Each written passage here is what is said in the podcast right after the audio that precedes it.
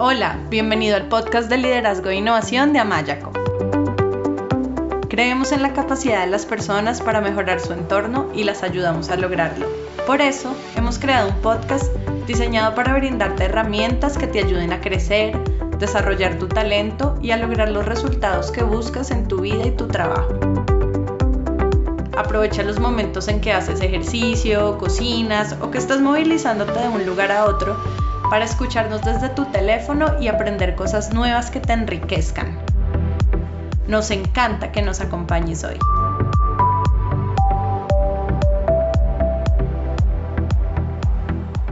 Hola, bienvenido a este nuevo episodio de nuestro podcast de liderazgo de Amayaco. Yo soy Melanie Amaya, Executive Coach, y en el episodio de hoy voy a hablar sobre un tema muy, muy, muy interesante y para eso tengo una invitada súper especial que es el tema del liderazgo en pareja. Y nuestra invitada se llama Ingrid Gómez. Ella estudió psicología en la Universidad de los Andes de Colombia y desde entonces se ha formado en psicología espiritual, prácticas bioenergéticas, sintergética, constelaciones familiares y distintas formas de meditación. Y desde el 2005 se ha dedicado a realizar consultas personalizadas dirigidas a personas que padecen de dolores afectivos, que quieren construir relaciones sanas de pareja, que quieren encontrar el amor o que están haciendo un o cerrando una relación. Además, Ingrid es autora del libro Evolución Afectiva, del cual hablaremos más adelante, y es colaboradora habitual en medios de comunicación, incluidas programas de televisión en Latinoamérica. Ingrid, me encanta compartir este espacio hoy contigo. Bienvenida. Ay, tan divina, Melanie. Gracias por esta invitación. Qué gusto poder estar contigo y con todos ustedes. Bueno, ¿qué tal si comienzas contándonos un poco sobre ti y sobre ese interés por ayudar a las personas en su evolución afectiva? Bueno, yo creo que este es un llamado que tenemos muchas de las personas que, que, que hoy por hoy pues estamos dando no solo un, un conocimiento, sino como ayudas y herramientas para el crecimiento interior. Eh, yo siento que, pues sí, yo estudié psicología, hace, ya estamos hablando que en 2003 yo termino, y pues como muchos psicólogos empezamos a encontrar nuestro camino, diferentes lugares, pero fue hasta un momento en que yo me enfermé y que conocí de las técnicas alternativas, eh, la bioenergética y el camino espiritual como una manera de sanación. Lo probé en mí, quedé enamorada y algo en mi voz interior dijo, esto es lo mío. Posterior a eso empecé a formarme en todas estas eh, diferentes pues, eh, técnicas, herramientas, métodos. Y bueno, la vida poco a poco me fue dando una y otra vez, tal vez aquello que yo tenía que trabajar mucho en la vida y que era la relación de pareja. Porque por un lado, pues tengo un modelo un poco disfuncional en la casa donde, donde crezco, eh, pero también yo pues estaba haciendo de mis elecciones de pareja y de mi camino pues algo bastante caótico. Entonces todo esto empiezo a ordenar mi vida desde el interior, también honrar a mis padres, soltarlos, aceptarlos como fue, tomando lo bonito de ellos y ordenando como todas las eh, raíces que uno tiene, pues como que el arbolito puede echar mejores frutos, lo hice conmigo misma y encantadísima. Llevo 10 años eh, ayudando a las personas en este camino de, del amor, de las relaciones, entendiendo que este proceso empieza con uno mismo. Entonces, bueno, feliz, feliz, feliz de este servicio. Me parece súper bonito escuchar que que escuchaste tu llamado y seguiste tu llamado y creo que cuando cuando nos hacemos conscientes de ese llamado, de ese propósito en la vida, la vida tiene, tiene mucho más sentido, es mucho más significativa, la vida individual, la vida en pareja, la vida en familia, la vida en comunidad. Entonces me parece, me parece muy lindo y te felicito por haberlo escuchado, por haberlo seguido y por haber utilizado tu propio proceso interior para, para enriquecer a otros y para compartir con otros lo que a ti te sirvió. Entonces, me parece muy lindo. Y bueno, el tema de este episodio es liderazgo en pareja y me encanta porque creo que para liderar a otros primero yo necesito liderarme a mí mismo y pues así puedo ser un buen líder para mi familia, para mi equipo. Y creo que el liderazgo también está relacionado con, con mi capacidad de materializar aquello que deseo en las diferentes dimensiones de, de la vida y una de esas dimensiones obviamente es la, la vida afectiva, la vida en pareja. Entonces me gusta mucho que hablemos sobre el liderazgo en pareja y cuando estaba pensando en las preguntas para la entrevista, pensé que el solo título del que hablamos de liderazgo en pareja puede tener muchas interpretaciones. Entonces yo pensaba, liderazgo en pareja, ¿qué significa eso? Entonces puede ser cómo yo me autolidero para construir el tipo de relación de pareja que deseo, puede ser cómo colidero con mi pareja dentro de la relación, puede ser cómo asumo mi liderazgo en la relación de pareja, Mm, cómo mi relación de pareja impacta mi liderazgo en el trabajo o incluso cómo lidero con mi pareja un proyecto o una empresa. Entonces, como puede interpretarse de tantas maneras diferentes, me gustaría que comiences contándonos qué es para ti el liderazgo en pareja. Qué excelente como lo dices, porque se puede interpretar de todas las maneras que tú las dijiste y muchísimas más. Eh, pero en este momento vamos a hablar un poco de esa capacidad de seguir manteniendo nuestros sueños, nuestro centro, nuestra identidad, nuestro proyecto de vida personal, aun cuando estemos con pareja. Porque lo mencionamos, porque poner atención a esto. Porque muchas personas de pronto tienen el código en la costumbre o creen que es lo correcto simplemente por eh, zona de confort, comodidad, como que están en pareja y se olvidan de sí mismos, como que están en pareja y sueltan lo que ha venido siendo como todos sus proyectos de vida, todo lo que venían a hacer y empiezan en cierta manera a convertirse en una extensión de su pareja, terminar haciendo lo que su pareja finalmente quiere y tomando decisiones en su mayoría más lideradas, por decirlo así, o incluso más eh, por su pareja que por sí, por sí mismo. Entonces, ese es un aspecto del que vamos a hablar, cómo mantener como ese liderazgo de vida con pareja, pero también cómo eh, la autoridad puede puede, puede trampear, puede desorganizarse en relación de pareja, donde se deja de tener como ese consenso, como esa capacidad entre los dos de tomar decisiones gracias a las conciliaciones, a las negociaciones, sino que se manda. Y se empieza a mandar de diferentes maneras, o con un tono de voz fuerte, desde la tiranía, desde la victimización, desde diferentes maneras de manipulación, y cuando nos damos cuenta, solo uno de los dos está llevando las riendas de la relación. Entonces, es, es, es sobre eso que vamos a hablar, querida Mela. Y me llama mucho la atención lo que dices porque tiene que ver como con esas dinámicas que se construyen en la relación de pareja. Y si la relación es una buena relación, pues cada persona dentro de la relación se autolidera y creo que para eso también es importante el conocerse a uno mismo, el, el, haber desarrollado habilidades de inteligencia emocional, de comunicación, de relacionamiento y haber fortalecido la autoestima y estar conectado con ese centro del que tú hablas, con ese propósito, eh, que en últimas, pues también es lo mismo que necesita un líder para liderar un equipo. Pero creo que si estos aspectos no están presentes en la relación, las, las personas pueden caer, como dices tú, en esos, hay uno, el que está, hay uno que es el que está mandando y llevando las riendas, hay otro que es el obediente y el complaciente, mientras el otro es el autoritario. Entonces, en vez de coliderar con la pareja o de ser coequiperos, se construyen unas, unas dinámicas que no son sanas ni para la relación ni para los individuos. Entonces, ¿qué tal si comienzas hablándonos de esas dinámicas y de esas jerarquías que se van construyendo? que no son necesariamente sanas y tal y pasar tal vez a cuáles son las que sí son sanas y permiten un liderazgo en pareja efectivo. Por supuesto. Entonces todo empieza desde que nacemos incluso, incluso desde que somos bebés.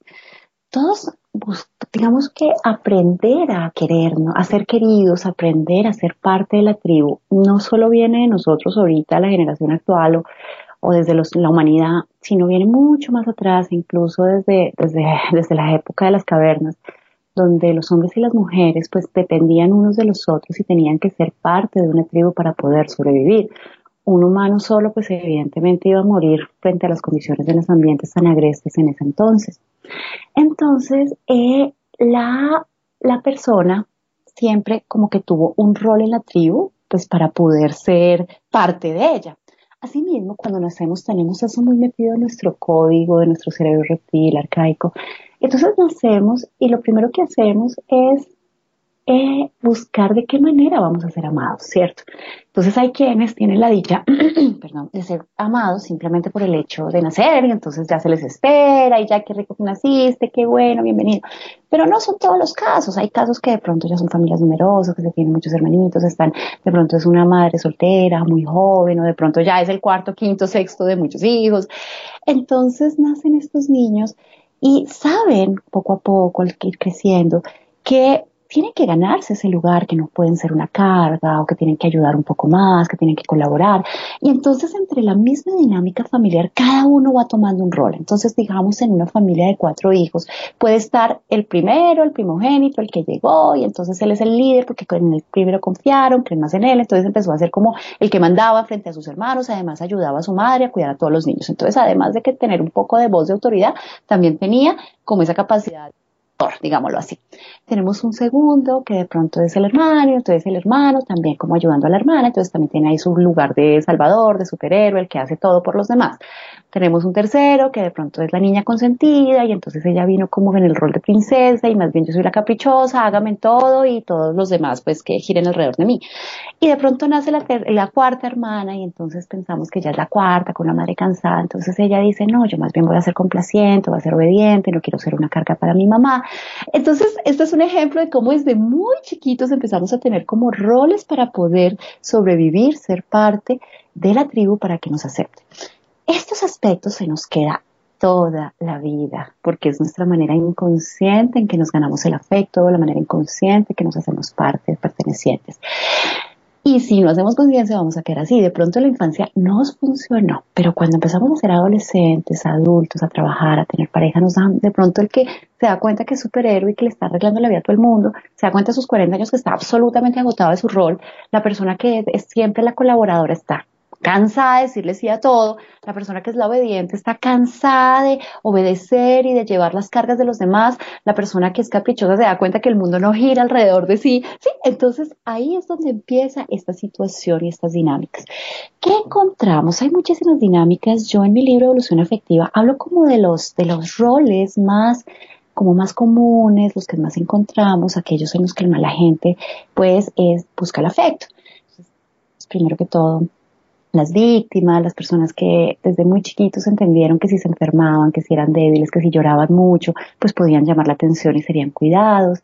Tenemos pues evidentemente los tiranitos, los tiranitos son estos que gracias a su mal genio se hicieron valer y mandaban y gritando desde el berrinche o desde pues siendo fuerte con sus hermanos, haciéndose el que mandaba, o incluso hijos que se sintieron más fuertes que sus propios padres, pues podemos ver gente que hoy en día se gana el afecto o hace las cosas más como si no lo haces de castigo, castigando no solo con un grito, no solo con un golpe, sino castigando ejemplo, quitando en la pareja es muy común que el tirano quita sexo, ¿sí? O quita beneficios o deja de hablar, la, la indiferencia, bueno. Tenemos otro tipo de aspectos, de formas de ganarnos el afecto, que es el salvador. El salvador es aquel superhéroe que quiere hacerse cargo de todo el mundo, salvar a todo el mundo, ayudar a todo el mundo, ¿sí? Se echa la carga de todo el mundo Teníamos el obediente que es diferente al salvador y es que el obediente dice sí a todo, lo que le digan lo hace, ¿sí?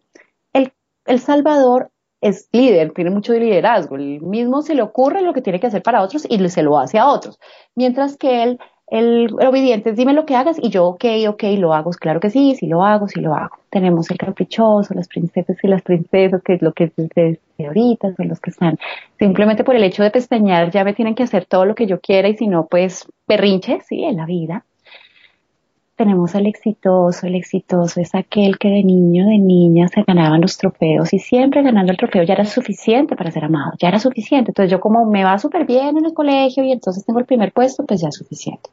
Entonces todos estos cuando son adultos empezamos a ver dinámicas. Entonces imagínate una dinámica cuando unimos a una víctima y a un salvador. Sí. Entonces el salvador seguramente siempre llevará el liderazgo y la víctima pues querrá ser salvada por el salvador, pero a manera pasivo-agresiva también va a imponer su poder, ¿no? Eh, imagínate la combinación que también tenemos mucho, que es la víctima y el tirano. Entonces, esta persona débil, débil, el tirano fuerte, que manda, hace lo que se le da la gana, y la víctima, como sufro, terrible estar en esta situación. Tenemos también mucho al tirano obediente. Él es tirano, él es obediente, y entonces pues ya te imaginarás cómo es esto. Tenemos al exitoso, podemos jugar acá con todos, acá entran a todos. Imagínate con quién va el exitoso, Melanie. El exitoso de pronto va con el que necesita ser salvado, de pronto con el obediente. Por lo general se unen los dos extremos, ¿sí me entiendes? Como que un, un arquetipo fuerte se puede unir con un arquetipo débil, aunque todos los arquetipos tienen su lado fuerte y su lado débil, pero por lo general se van uniendo y cabe anotar que una persona no tiene solo un arquetipo, tiene varios, ¿sí? Una persona puede ser salvadora, el mismo víctima, el mismo tipo tirano. como una persona puede ser exitosa, al mismo tiempo puede ser salvadora y al mismo tiempo puede ser obediente, ¿sí? Entonces, dependiendo de estos roles, pues empezamos a encontrar estas dos personas, este hombre y esta mujer, listo.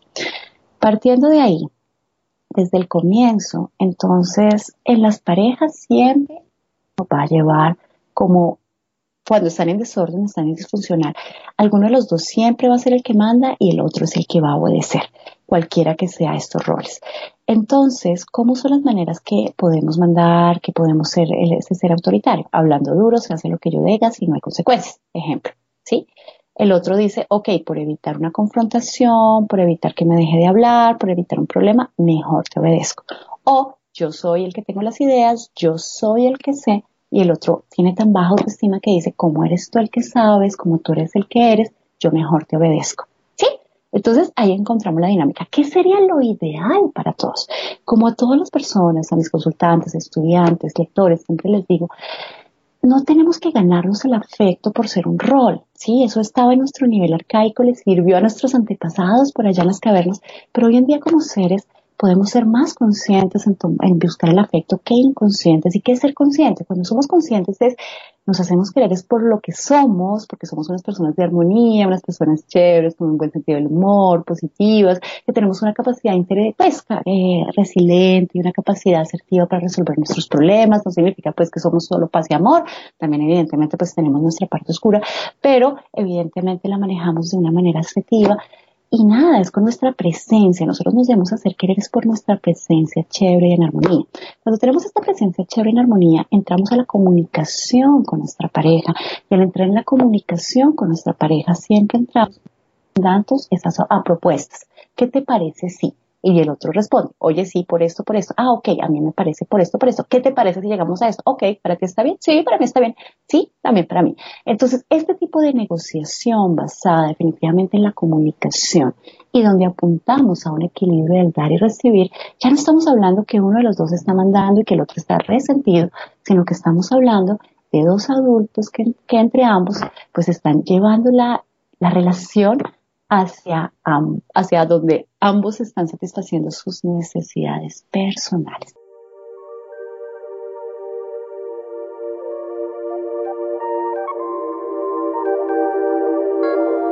Si quieres escuchar más episodios y descargar de manera gratuita libros y material electrónico sobre liderazgo, inteligencia emocional, coaching, equipos de alto desempeño y otros, te invitamos a visitar nuestra página web amayaco.com. Amayaco es con Y.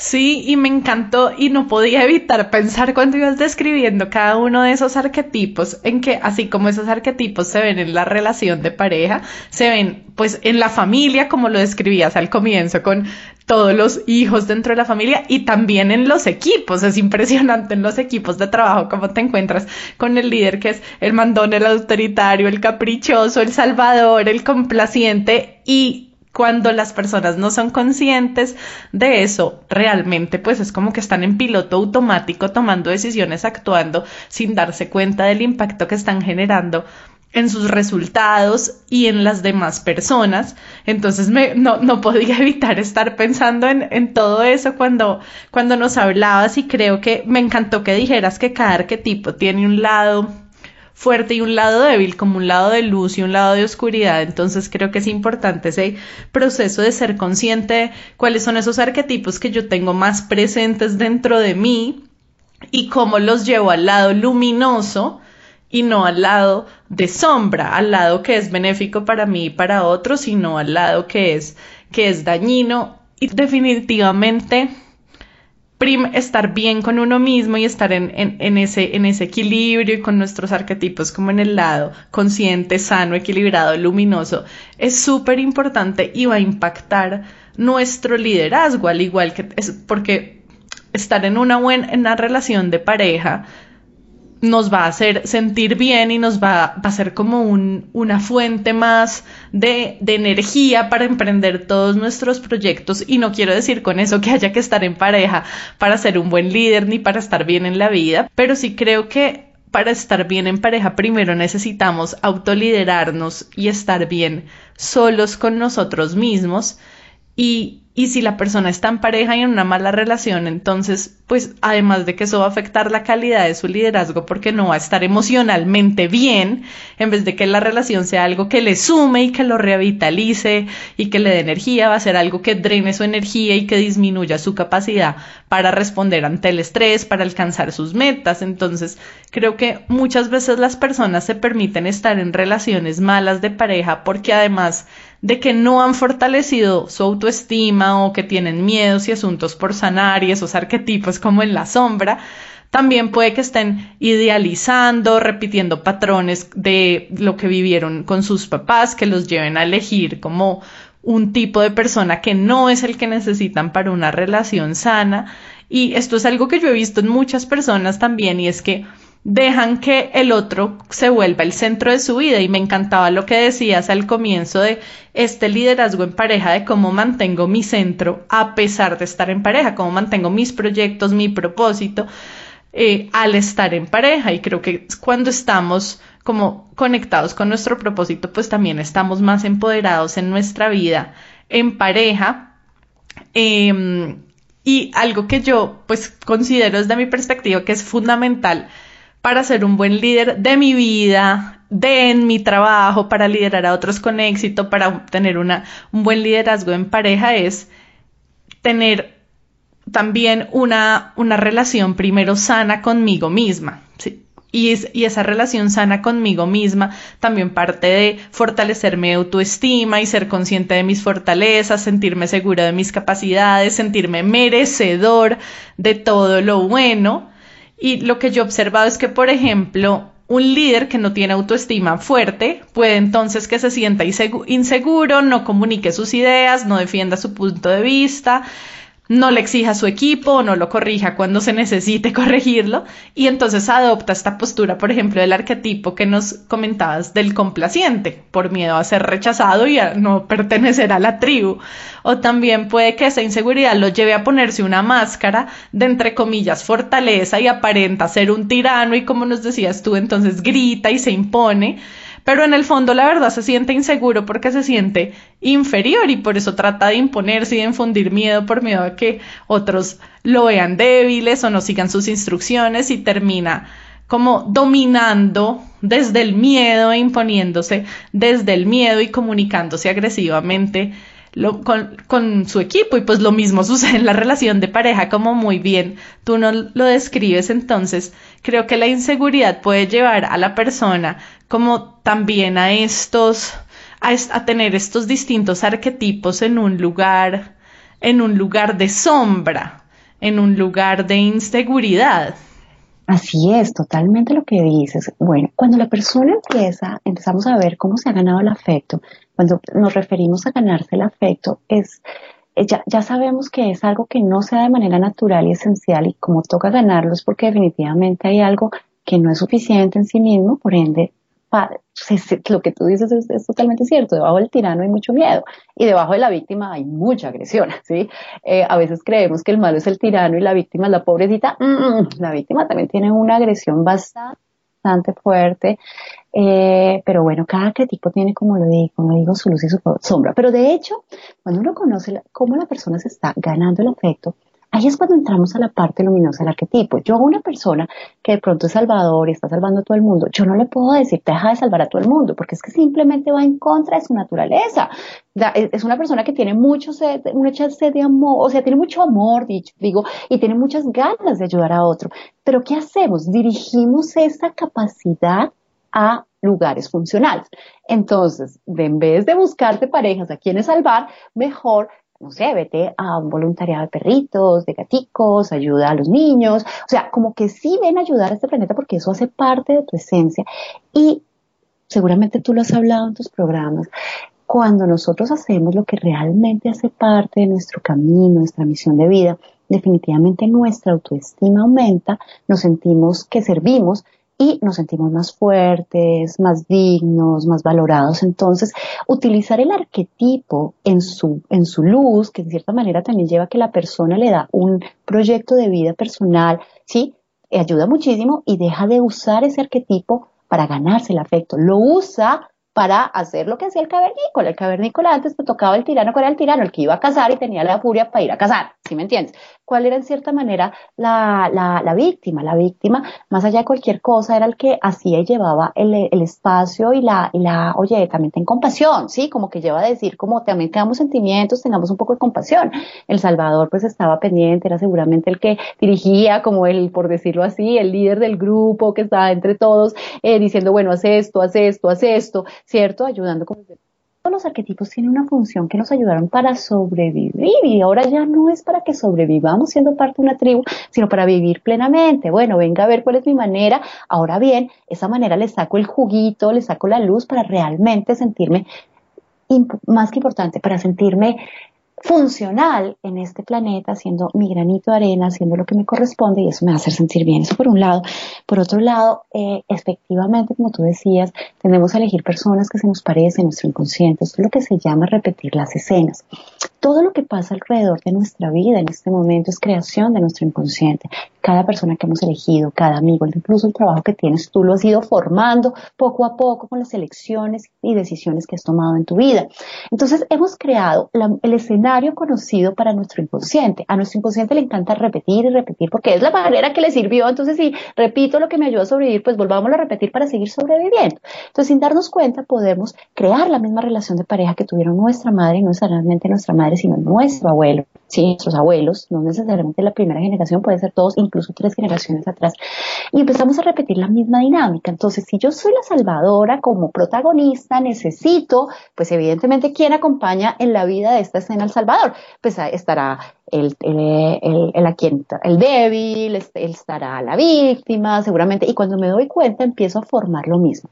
Cuando yo dejo de ser un personaje en esta vida para volverme yo realmente, mi ser real, también los arquetipos que de pronto eh, desorganizan mi escena también comienzan a desaparecer y cuando me doy cuenta estoy siendo rodeada por gente como con una vibración más funcional, más fluida, menos manipuladora, ¿sí? Dejamos de dejar de ser personajes en esta vida para ser realmente nosotros.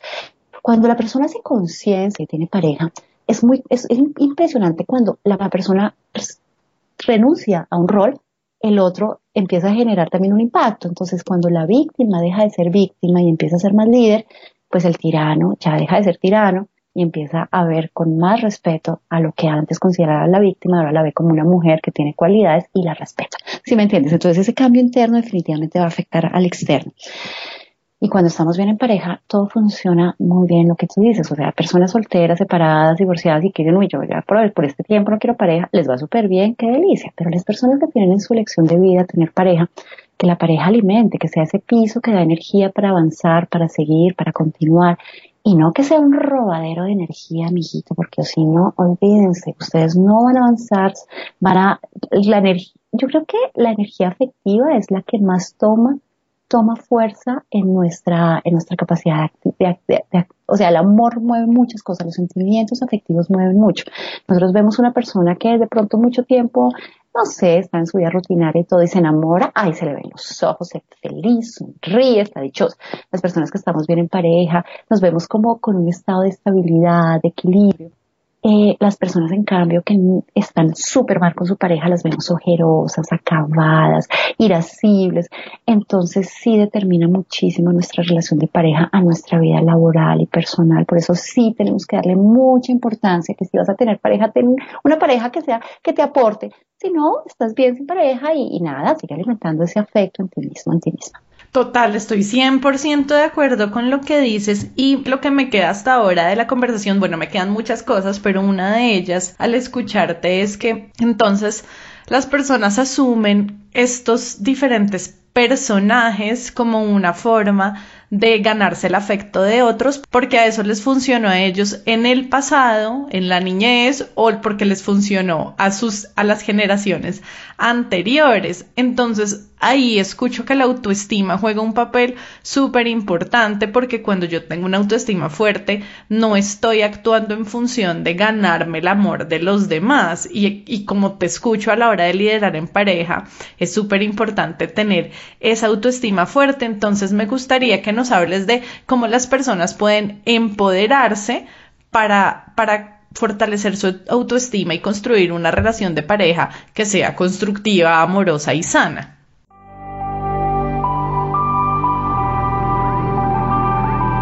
Si deseas mejorar tu liderazgo, te invitamos a que visites a mayaco.com y te unas a nuestro curso gratuito de desarrollo del liderazgo.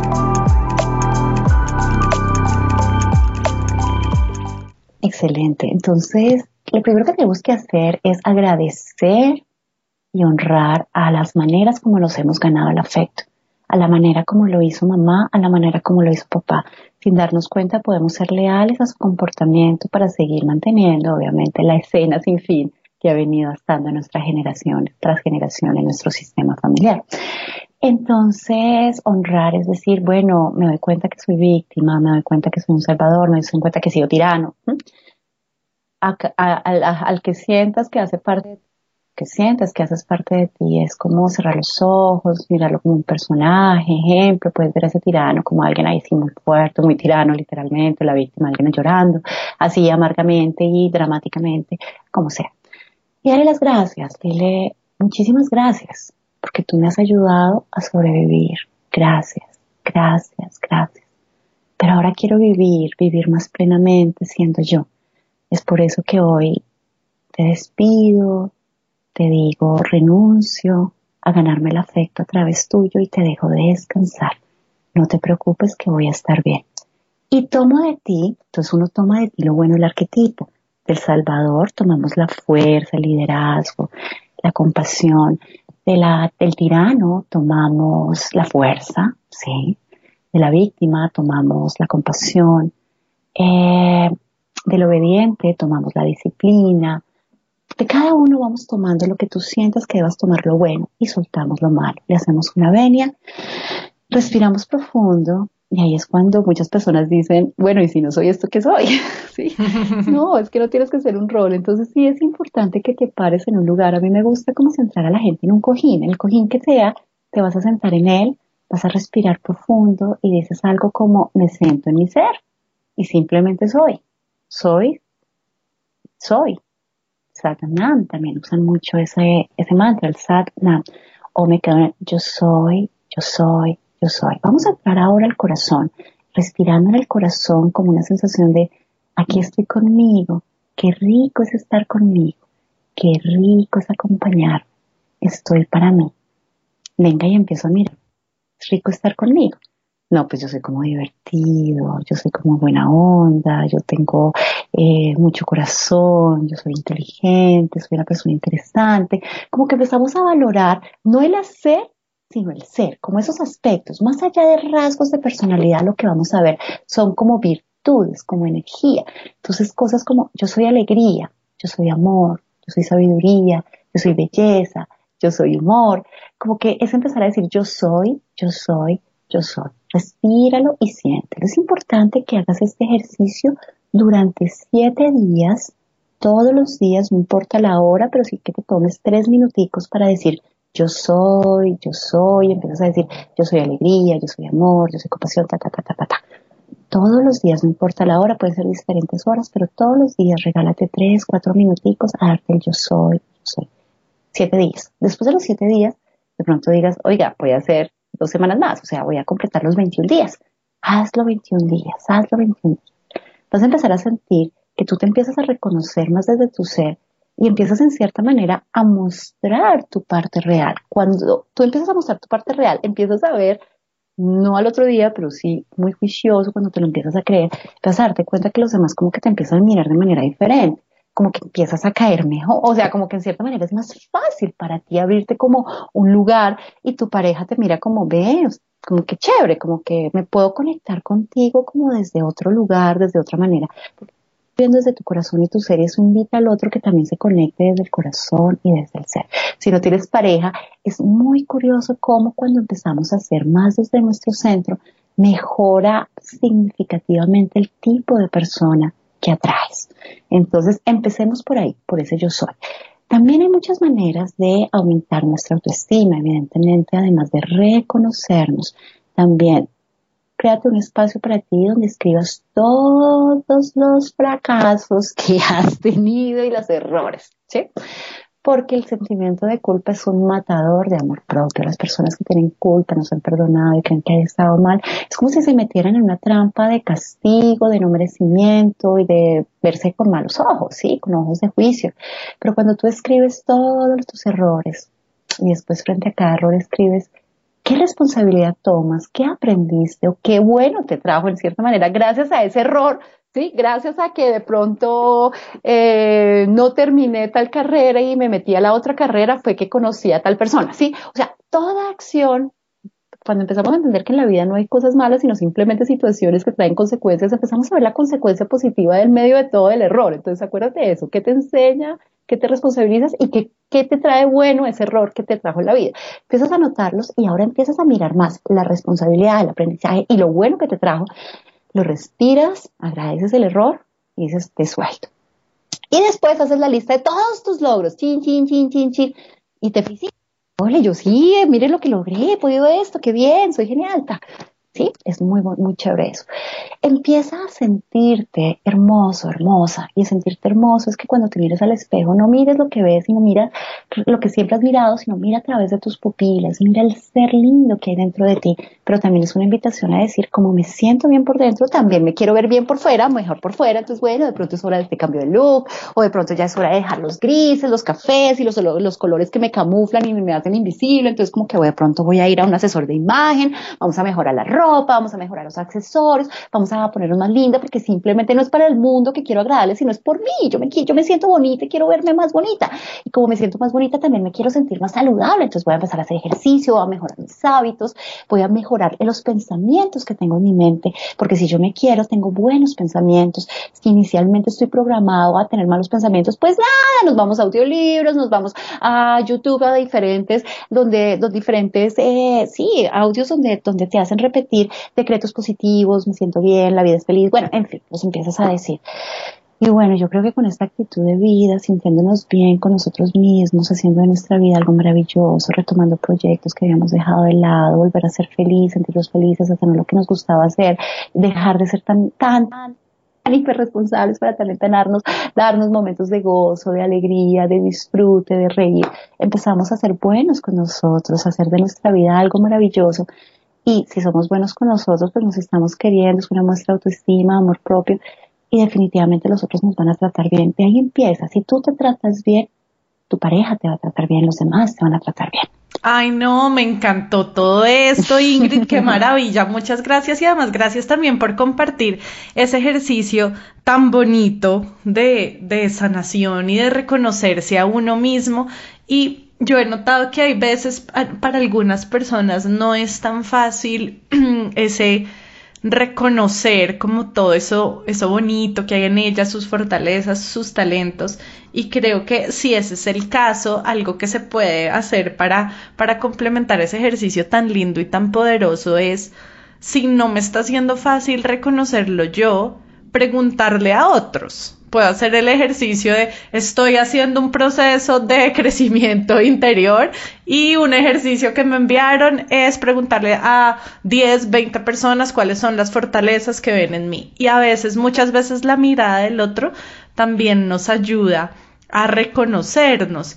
Y de verdad no, me encantó todo, todo lo que, lo que dijiste y lo que me hace pensar es que definitivamente la autoconciencia y el autoconocimiento es fundamental en ese proceso de, de amarnos, de fortalecer nuestra autoestima, de muchas veces también revisar nuestras creencias sobre el amor, sobre las relaciones y creo que muchas veces el camino hacia lograr tener el tipo de pareja y la relación de pareja que queremos para nosotros eh, tiene que ver con, primero, sanarnos a nosotros mismos, que es un camino de mucha resiliencia, valentía, confianza, perseverancia. Y te lo digo no solo por lo que he visto en otros y en mis clientes, sino por mi experiencia personal, porque antes de conocer a mi esposo, que en serio es lo mejor que me ha pasado en la vida y todo lo que todo lo que siempre quise en una pareja y mucho más, pero antes de eso pasé por muchas relaciones que algunas buenas, pero otras malas y otras regulares y realmente pues tuve que sanar mucho, tuve que aprender muchas cosas de mí, tuve que transformar muchas cosas de mí para convertirme en la mujer que estaba preparada para recibir en su vida una pareja maravillosa y para poder tener la relación de pareja que hoy tengo que con mi esposo, que es una relación muy sólida, muy fuerte, llena de mucho amor y de mucha alegría, donde cada uno saca a la luz lo mejor del otro, que en últimas es lo que hace un líder, sacar a la luz lo mejor de sí mismo, ponerlo al servicio de los demás y ayudar a otros también a sacar a la luz lo mejor de sí mismos. Entonces creo que ese trabajo interior para realmente ser capaz de elegir a la persona indicada y no conformarse con menos de lo que uno quiere y merece y construir y mantener una relación de pareja sana y bonita, pues creo que ese trabajo con uno mismo es fundamental. Entonces me gustaría que nos cuentes cómo las personas pueden prepararse para encontrar y elegir bien a su pareja y si ya están en una relación, pues entonces cómo mantener una buena relación de pareja. Bueno, primero, hay veces la gente, cuando yo hago mis talleres precisamente de esto, de aprender a encontrar pareja, hay una pregunta que les hago al comienzo, comienzo, comienzo, y es ¿qué quieren de una pareja? Entonces, evidentemente salen todos sus sellitos a elegir rasgos, ¿no? Quiero esto, que esté esto, entonces digamos una mujer de 38 dice quiero un hombre más o menos de 40 años, que esté soltero, que no tenga hijos, que tenga organizada, que sea exitoso, que sea guapo, que sea, bueno, en fin. Sí, obviamente podemos tener como un checklist, muchas personas tienen su checklist y eligen son coherentes con lo que, con lo que eligen, con ego o no, pero por lo menos miran a eso. Hay personas que tienen un checklist perfecto, pero miran a personas nada que ver, miran personas que para su inconsciente es normal, es parecido a alguien de su sistema o así, ejemplo, viene de familia machista y solo, elige a machistas, ejemplo. Pero ninguna de estas dos maneras nos ayudan. Elegimos pareja, atraemos o personas conocidas para nuestro sistema, como acabo de decir, lo que es conocido para nuestro inconsciente, Dos, lo que nuestro ego cree que es mejor para nosotros. O tres, lo que compensa alguna debilidad interna. Por eso la víctima trae al tirano, por eso el débil atrae al fuerte, por eso el intelectual trae al emocional. Bueno, por lo general así. Hay que cortar esto, hay que cortar. Eso no lo podemos manejar de esta manera.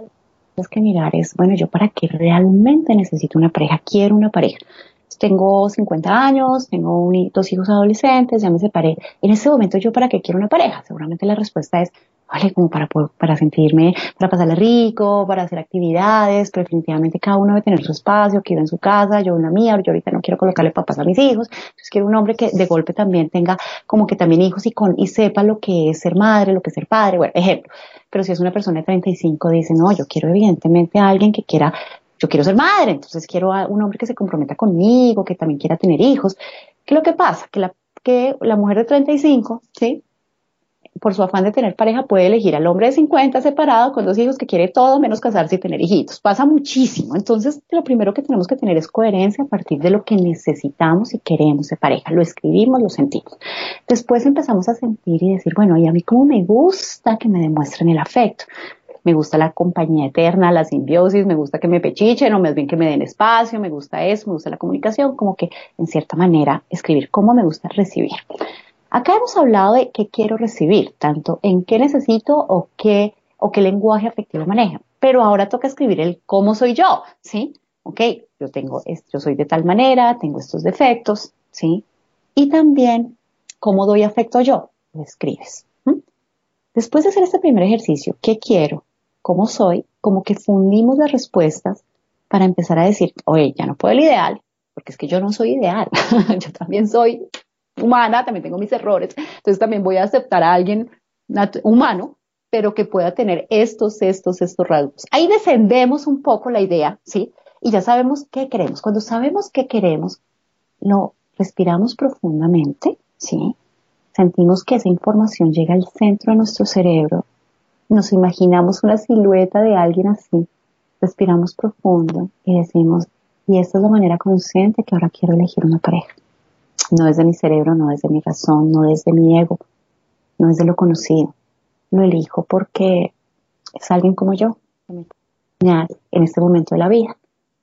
Y que mis ojos miren a este tipo de personas. Y cuando siento ese tipo de personas, que tenga esta sensación, y en ese momento de sentir una sensación, de pronto un cosquilleito en el corazón o algo, suelto y aprendo a mirar este tipo de personas. Punto. Y entonces eso lo tenemos que ir programando a nuestro cerebro, hacer continuamente este ejercicio para que nuestro cerebro en serio empiece a ver este tipo de persona y lo que miramos lo atraemos. Creemos las mujeres que los hombres son los que nos llegan. No, el hombre que llegó es porque lo miramos. Le echamos la miradita, le picamos el ojito, le hicimos un cambio de luces. Nosotras siempre somos las que mandamos el anzuelo y ellos llegan. Entonces, entonces cuando, cuando miramos a alguien, eh, las personas llegan, pero no tenemos que saber qué realmente, a quién realmente es lo que debemos mirar. Entonces empecemos por ahí. ¿Qué quieres? En algo descendido, real, humilde, pero también merecedor. Ay, me encantó. Y, y cuando te escucho la parte de, una de las partes del ejercicio, que es la parte de recibir, de que quiero recibir, me hace pensar en, me hace pensar en dos cosas y es como el pensar qué es lo que yo quiero sentir en una relación de pareja, cómo me quiero sentir. Entonces me quiero sentir amada, me quiero sentir admirada, me quiero sentir deseada, quiero sentir amor por el otro, quiero sentir admiración por el otro, quiero sentir deseo por el otro, como por poner unos ejemplos. Y, y, también creo que puede ser útil cuestionarse es, claro, como tú dices, yo no soy perfecto, entonces también si tengo la aspiración de tener a alguien perfecto a mi lado, pues no es una aspiración muy, una expectativa muy realista, pero tal vez sí tener como presente entonces, ¿cuáles son las cosas que para mí no son negociables? Las que yo definitivamente necesito. Total. Y que es muy importante también que estas necesidades sean necesidades adultas, que no sean necesidades infantiles. O sea, no esperes que tu pareja te haga completamente, que te dé la felicidad eterna, que te solucione tus problemas y que todo. No, eso es, eso es tarea de uno, ¿sí? Entonces sí es importante que aquello que de pronto no nos dieron, no recibimos, no le echemos de responsabilidad a nuestra pareja, porque nosotros nos tenemos que hacer cargo de nuestra felicidad y es donde vemos realmente el liderazgo afectivo. Cuando nos hacemos cargo de nuestra vida. Nuestra pareja nos acompaña. Estoy con mi pareja porque es chévere, porque arreglar la casa y la cocina entre dos es más fácil, es más rico, ¿sí? Que hacer, pues que de pronto solo la ayuda de dos definitivamente criar, salir adelante, montar un negocio, lo que sea es más fácil pero no porque vengas a solucionarme nada ni arreglarme la vida. O sea, yo sin ti puedo ser feliz y eso tenemos que llegar a eso. Mi vida es algo tan maravilloso, tan agradable, tan interesante que incluso eso invita a que me quieran acompañar. Las personas que son rutinarias, aburridas y todo, es, es difícil que alguien se quede en la vida porque pues qué pena con todo respeto, pero va cartera. Mientras que alguien que es chévere, que tiene un hobby, que tiene una vida interesante, que tiene sonríe, que le encanta vivir, eso invita a que la pareja quiera estar al lado, ¿sí? Que le copie y que, y que le quiera acompañar. Entonces sí es muy importante que la felicidad no la damos nosotros, la pareja solo nos acompaña. Hmm. No buscar una pareja para que me haga feliz, sino para compartir mi felicidad, que es bien distinto. Eso, eso, muy bien. Y bueno, todos estos tips están maravillosos. Si nuestros oyentes quieren profundizar en el tema, pueden leer tu libro Evolución Afectiva. Entonces, ¿por qué no nos cuentas un poquito de qué se trata tu libro y cómo lo pueden conseguir nuestros oyentes teniendo en cuenta que nos escuchan personas de muchos países distintos? Claro que sí. Te cuento que evolución afectiva es precisamente este, es un escrito en el que llevo de la mano a las personas para que se conozcan, para que sepan cómo se han venido ganando el afecto, los arquetipos que hablamos, para que vean el, arquetipo, lo suelten, para que tomen esa capacidad de hacerse querer por sí mismos, para que se den cuenta qué tipo de persona están eligiendo, para que suelten, honren empiecen a elegir personas más adecuadas, para que empiecen a creer en el amor como algo maravilloso, digno y posible y sobre todo para que aumenten ese autoconcepto personal que si yo me amo, otros me van a amar.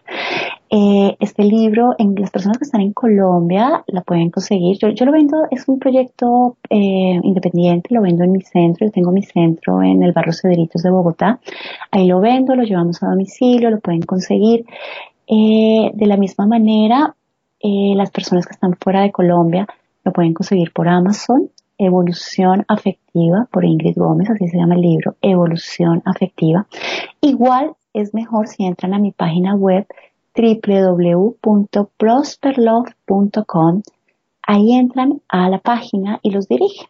Si están fuera de Colombia, se quedan en www.prosperlove.com. Ahí hay una parte que dice libro y te dice cómo comprarlo en otros países. Si estás en Colombia, vas a www.prosperlove.com.co y ahí te muestra dónde lo puedes comprar en el territorio colombiano. Igualmente en esta página pues conocen además del libro pues todas las terapias que hacemos. Yo hago esta terapia afectiva, tanto yo como mi equipo. Llevamos a las personas a que se encaminen, a que hagan todo lo que les acabo de decir de lo que se trata el libro. Lo hacemos a través terapéutico, a través de terapias individuales, talleres y a través de la página de Colombia, prospero.com.co, conocen las ayudas, así como prospero.com también hacemos la ayuda online para las personas que estén fuera del país. Ay, genial, me parece maravilloso todo eso y creo que podría quedarme hablando contigo de un montón de cosas, pero ya es hora de ir terminando. Entonces, para terminar, ¿qué tal si le das a las personas un, un, como un consejo, un consejo que les darías para que lideren con éxito su vida en pareja? Entonces, imagínense que son niños en este momento, tienen siete años. Y en estos siete años, así como fuiste de niño, como fuiste de niña, vas a llegar tú en esta voz adulta como la guía. Vas a llegar como una guía amorosa de sabiduría y le vas a dar el consejo que necesita esa niña, ese niño. Dale esa guía. Guía. Y sigue tu guía. Y sé obediente a tu guía. Yo pienso que ese es el mejor consejo de liderazgo. Escúchate, leal. Eso es. Bueno, y también los invito a que me sigan a mis redes, Ingrid Prosperlove, que están en Instagram o en Facebook, Ingrid Prosperlove. Ahí me encuentran, arroba Ingrid Prosperlove. Ay, genial, Ingrid, la verdad, qué bonito haberte escuchado y escuchar todas estas herramientas tan útiles que compartes con nosotros. Fue un placer tenerte hoy en nuestro programa. A mí fue un gusto total, de verdad, qué alegría poder servir y tú eres una persona maravillosa, Melanie. Gracias por hacer este servicio tan hermoso que estás haciendo. Un abrazo para todos.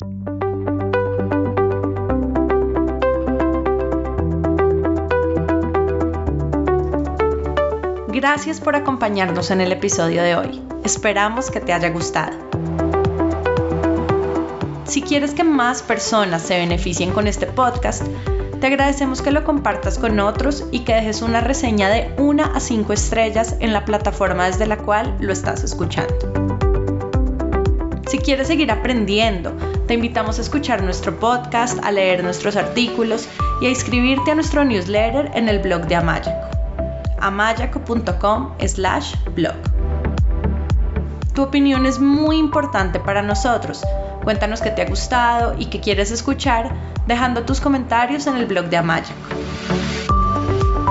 Y si tienes preguntas o quieres hablar con nosotros, escríbenos a hola.mayaco.com o vía Twitter arroba co-al amaya. Esperamos escuches nuestros próximos episodios. Chao y hasta la próxima.